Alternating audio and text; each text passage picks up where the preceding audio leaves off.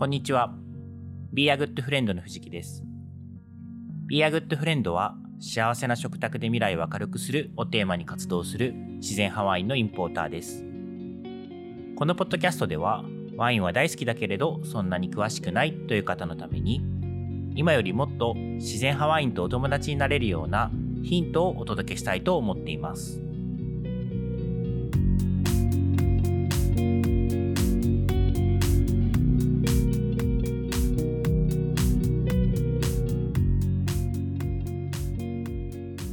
はい、えー、皆さんこんにちは、えーご無沙汰しております。あの、ちょっと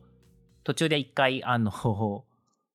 公開はしているんですけれども、少し風邪をひいてしまっていてですね、すごく間が空いてしまったんですけども、まあ、今日からまた再開していきたいなと思っています。はい、あのちょっと今回はですね、まあ、流行り病ではなかったんですけど、こう、喉がちょっとこう、やられる風邪でちょっと咳が出たりとかしてですね、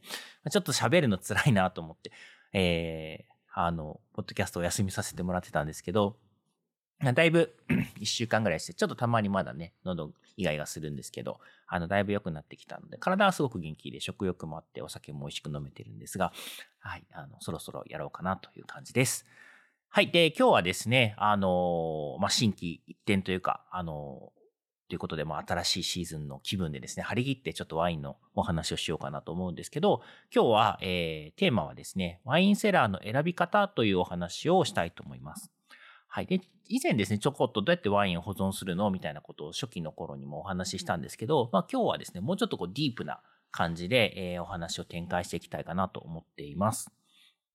で、はいそうですね。あとこれ一つですね。あのちょっと間空いてしまっていたので、なんかこう、まあ、ほぼほぼ毎日のように更新してると、あの、まあ、更新情報とかチェックする必要ないんですけど、えっと、ちょっとこういうふうにですね、あれ、今日も新しいの来てない、新しいエピソードが出てないみたいな感じになっちゃって、えーまあ、毎回こうチェックしていただくのも悪いので、あの、今後はですね、まあ、今、今までも実はですね、ツイッターの方で、えっと、新しいエピソードを更新した時には告知をしていたんですけど、まあ、あの、ツイッターだけじゃなくてですね、まあ、皆さん使ってる方も多いと思うんで、インスタグラムのストーリーズでも、えーちゃんと更新したら更新したよって告知はしようかなというふうに、えー今日決めました。ということですね。はい。ということで、今日はワインセラーのお話をお届けしたいと思います。で、えーまあどん、いろんなワインセラーのブランドがあるんですけど、どのワインセラーを買うべきかみたいなお話なんですが、それをちょっとディープにしていこうかなっていう感じなんですけれども、えっ、と、まあ、まず前提としてですね、あの、どこからか、えースポンサードされているわけではないので、あの、別に、あの、私がどれか何かに誘導するとか、そういったことは意図としてはないです。まあ、何でも言えちゃうよっていう状態ですね。はい。で、えーしかもですね、まあ、ブランドとかメーカーとかすごいたくさんあるので、ちょっと全部はフォローしきれないので、あの、一つ一つの機種について何かコメントするってことも、ちょっと、えーまあ、まずそもそもですね、その全ての機種を使ったことがあるわけではないので、なかなか、あの、ワインセラーな買い替えるものでもないので、あの、まあ、他の使ったことないことに関して何かこうポジティブ、ネガティブなことを言うっていうのはちょっと難しいなっていうところはあるので、ちょっとその辺はあんまり触れずにいきたいかなと思います。はい。っていうことで、えっ、と、ワインセラーというとですね、まあ、まずちょっとトップブランドのものから、あの、ピックをすると、えーユーロカーブという、えーブランドがありますよね。で、あの、まあ、ワインセラーの世界だと結構、結構というか、えっ、と、一番、なんて言うんでしょうね、ハイレンジというか、高級なレンジのもので、まあ、あの、その価格に見合うだけの機能だったりとかがあると。ああと、サポートが手厚いというようなこともあって、えー人気があるところかなと思います。で、私自身はですね、この自分でユーロカーブっていうものを、えー個人として使っていたことはないんですけれども、まあ、以前ですね、勤めていたあのワインのインポーターで、事務所はこのユーロカーブを使っていてですね、で、まあそのセラーとしての機能っていうのは、ぶっちゃけちょっと、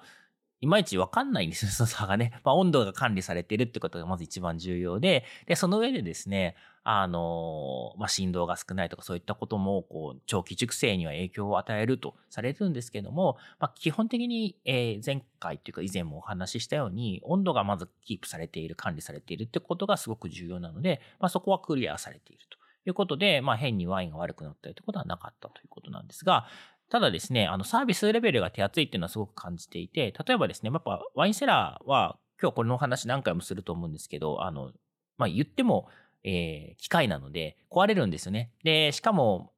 まあ10年とか結構そういう単位で壊れるので、まあだから40万するワインセラーとか60万するワインセラー割る10にすると、まあまあな1年間の金額なんですけど、はい。あのーまあそれぐらいで壊れちゃうっていう前提で言うと、まあ壊れた時にどう対応してくれるかみたいなところも、あの、すごく重要かなと思っていて、私がですね、そのユーロカーブを、まあ使ってた時っていうか、その事務所で、会社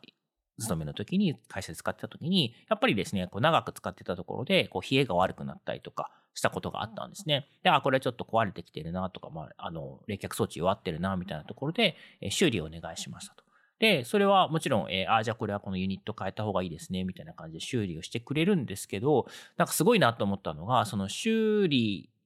をする引き取りに来た時に、あの、なんか台車、車の台車みたいな感じで、なんかその間これ使っといてくださいみたいな、そういうのを持ってきてくれたんですよ。で、まあ、こう、これがですね、今もそういうサービスがあるかどうかちょっと不明なんですけど、あの、めちゃくちゃ助かるなと思っていて、やっぱりそのワイン、中を、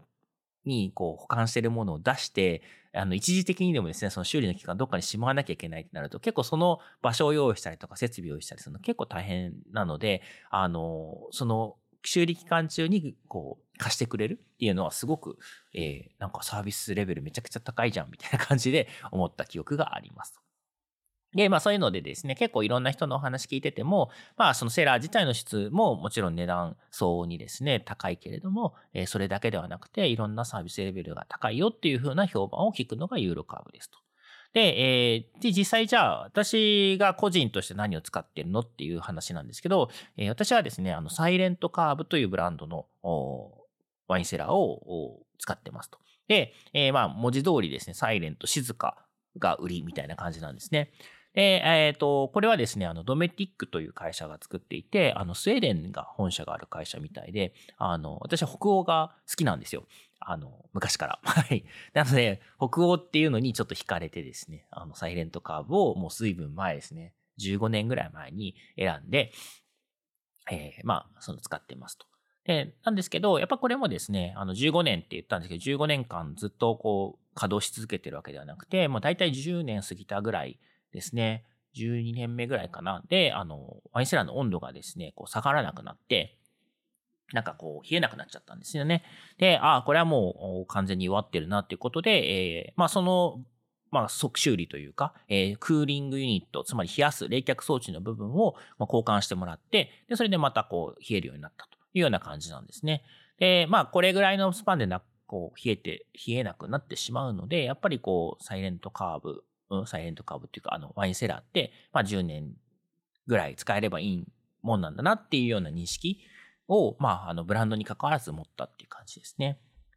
で、まあ、おすすめかどうかって言われると、まあ、さっきも言ったように、まあ、使用感としてあんまり変わらないんですよね。あの、変わらないって言ったら変ですけど、厳密に比較する術もなかなかないので、まあ、ただですね、ちゃんと冷えますし、まあ、静かといえば静かだし、えー、っていうことで、まあ、あの、冷え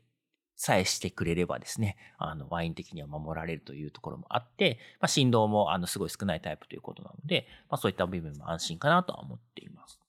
はい。で、まあ、この、結局、どこまでの、こう、まあ、保険をかけるかというか、シビアなクオリティを求めるかってことなんですけど、もっとですね、その、この、今言った、えー、ユーロカーブとか、ドメティックのサイレントカーブって、まあ、結構、今、えー、買うと高級なんですよね。あの、やっぱりこう円安の関係とかもあったりとかして、私が、えー、サイレントカーブ15年前買った時よりも同じサイズで、まあ、20万ぐらい高くなってるのかな。なんか結構高くなってるんですけど、まあ、ちょっとそういうの買うの勇気いるなとかお金ないなみたいなところでもう少し安価な、えー、ワインセラーだったりとか、えー、ワインセラーと言わずにですね、ワインクーラーって言ったみたいに、今ちょっと冷蔵庫のこうおしゃれなバージョンみたいな、そういう感じのものも結構いろんな会社から発売されています。で、まあそういうのでも、あの、要は冷える、あの、ちゃんと温度が設定した温度である程度こう安定してくれるんであれば、まあ悪くないかなと個人的には思っていますと。で、まあ、そういうものでも、こう高級なものでも大体10年ぐらいでやっぱり使えなくなる可能性が高いっていうことを前提に、ま、購入した方がよくて、まあ、10年に1回買い替える、もしくは修理するみたいな、えー、ユニットを変えるっても本当、本体を変えるみたいなもんなんで、まあ、そこそこの金額かかるので、まあ、そういったこう前提でどれを選ぶかっていうのを考えていいのかなと思います。で、それでですね、例えば、まあ今、新しくじゃあ何買いますか、ワインセラーをって言われると、まあ今ですね、そうですね、あの、おそらくユーロカーブでもサイレントカーブでもなく、なんかもうちょっと安価なものを選ぶかなとは思っていて、で、まあ、お店とかで人に見せる場所だったらって感じですね。で、それでですね、ちょっと気になってるのは、桜製作所っていう会社が作っているワインセラーですね。で、あの、まあ、いろいろこう日本向けにですね、ローカライズされたこうワインセラーのあり方みたいなことを追求されているところで、で一つはですね、なんかこう温度帯別のセラーが、まあ、同じ一つのこうえ、ワインセラーの中にですね、白ワイン用の温度と赤ワイン用の温度を設定できるみたいな、そういう機能をつけているワインセラー作っていたりとか、なんかそういったとこ、こう、いろんな工夫があってですね、あの、結構面白いなと思っていて、もしかしたら次、こう、なんかディスプレイしながらワインセラーをを置くんであれば、この桜製作所さんのやつ検討するかなって思っています。あとですね、まあもう一つあの理由があるのは、あのこれ今あの日本製のものもあるみたいなんですね。もう全部のブラあのラインナップが日本製なのかちょっとわからないんですけれども、まあそういうですね、まあ日本製だからいいとかってそういうことを言いたい、言いたいわけではないんですけど、なんかですね、まああの、よりこうローカルというか近いところで誰かがこう作ってくれたものっていうものを、まあ、えー、日本の同じ国内で使うみたいなのはすごく、あの、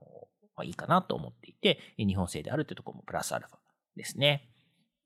はい。っていうのが、大体こう、あの、いろんなワインセラーの、こう、まあ、選び方っていうことで、あんまりだから温度さえ管理できれば、そんなにシビアにならなくていいんじゃないかなっていうのが私の意見なんですけど、えー、まあ、その辺から選ぶと、こう、TPO というか、えー、自分のご予算とかに合わせて選ぶといいのかなと思います。で、えー、ここからが実はでも今回の、えー、お話の本題で、えー、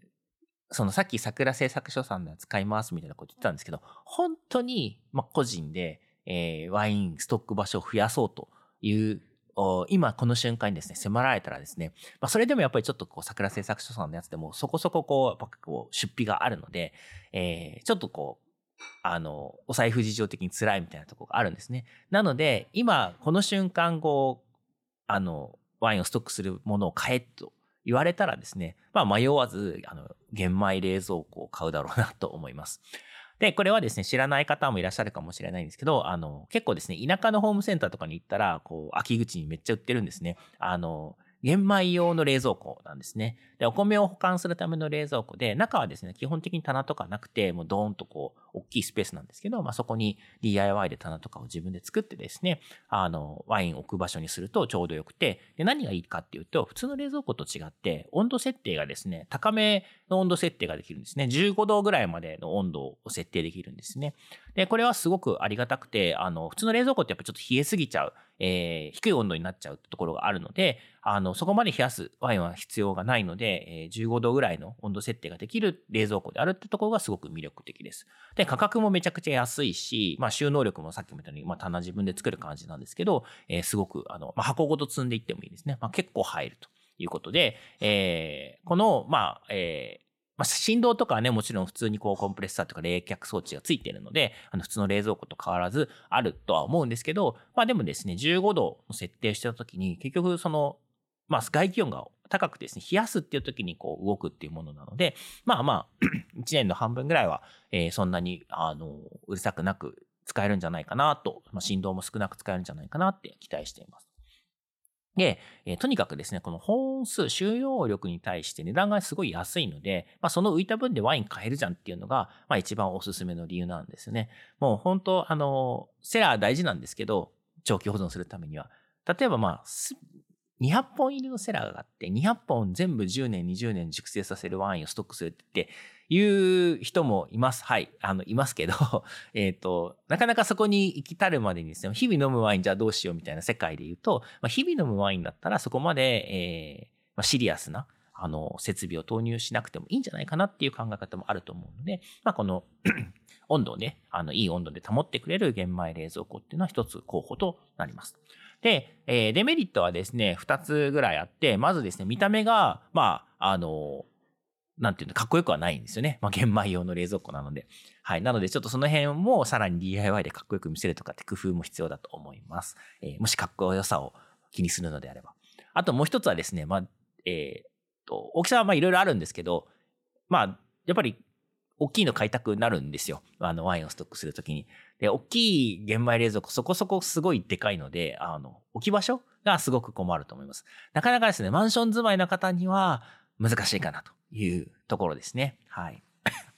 なんか最近ですね、友達の家にあのお呼ばれしてご飯食べに行ったんですけど、その人のお家はですね、まあ、すごいあの賢い、まあ、新築で建てたところなので、ちゃんとある程度設計をこう織り込んでるとは思うんですけど、玄関ですね、その2がすごい広くてですね、その玄関にズボッとあの超大きい玄米冷蔵庫を置いてワインをストックされてました。はい。あの、これすごい賢いなと思っていて、えー、まあ下手にですね、床とかに置くと重さとか、あの、もあるので、もうその玄関のこうしっかり、足場がしっかりしたところに置くっていうのはありだなと思いました。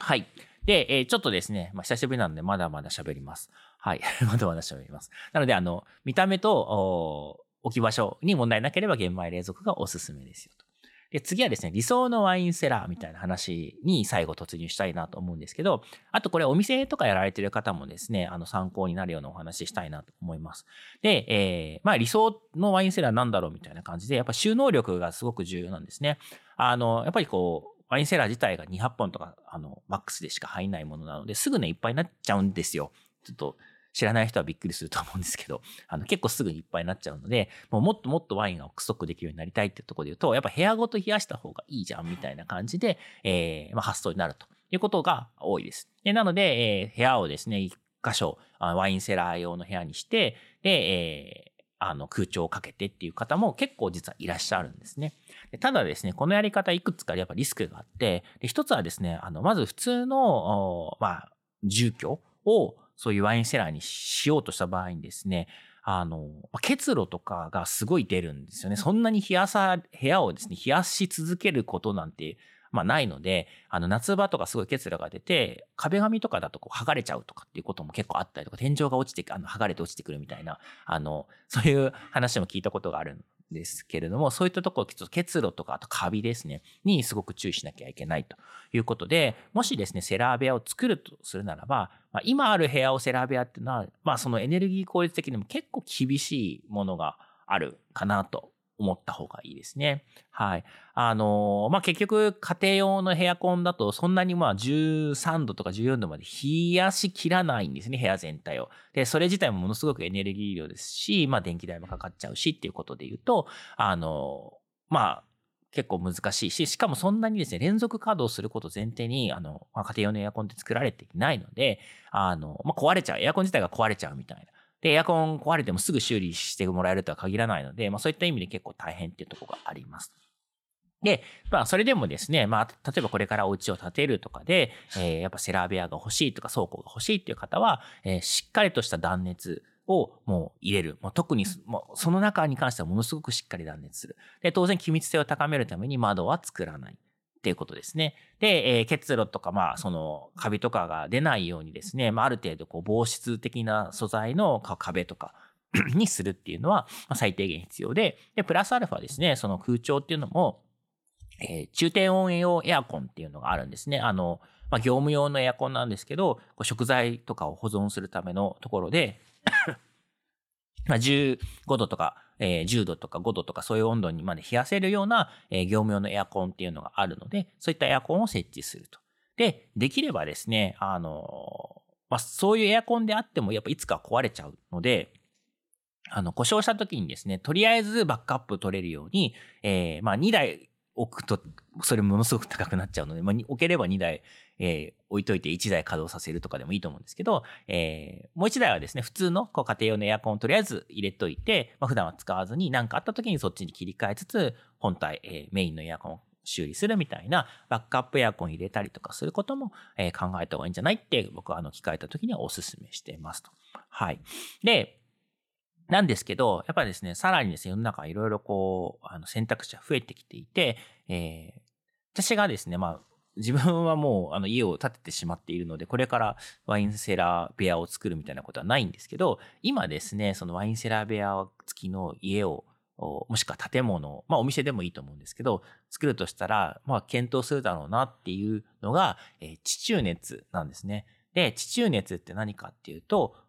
まあ、ワインセラー地下に作るっていうのはちょっと日本の住環境でいうと現実的ではいろいろないんですね。あの、そんなに冷えないんですけど、えー、地下もう何百メートルか100メートル以上だと思うんですけど、掘って、で、そこにですね、空気を循環させて、で、要はですね、その土の中っていうのが夏は冷たく冬は涼し、あったかいんですよね。で、だいたい10度から15度ぐらいなのかな ?15 度前後ぐらいって言われていて、で、そこにですね、その空気を通して換気することで、えー、要はですね、その外の暖かい空気もしくは冷たい空気を、その地中の熱で、えー、こう、要は馴染ませて、えー、まあ、部屋の中、お部屋の中に取り込むみたいな、そういうシステムが、まあ今、ポツポツとそういったサービス提供されている会社が出てきているので、この地中熱を使った換気システムを使って、まあ、あの、セラーを作るっていうのはすごく理想だなと思っています。で、これはやっぱりですね、そのエネルギーがすごく、あの、少なくて済むんですね。地中の熱を利用しているので、まあそういったところがこうすごく魅力だし、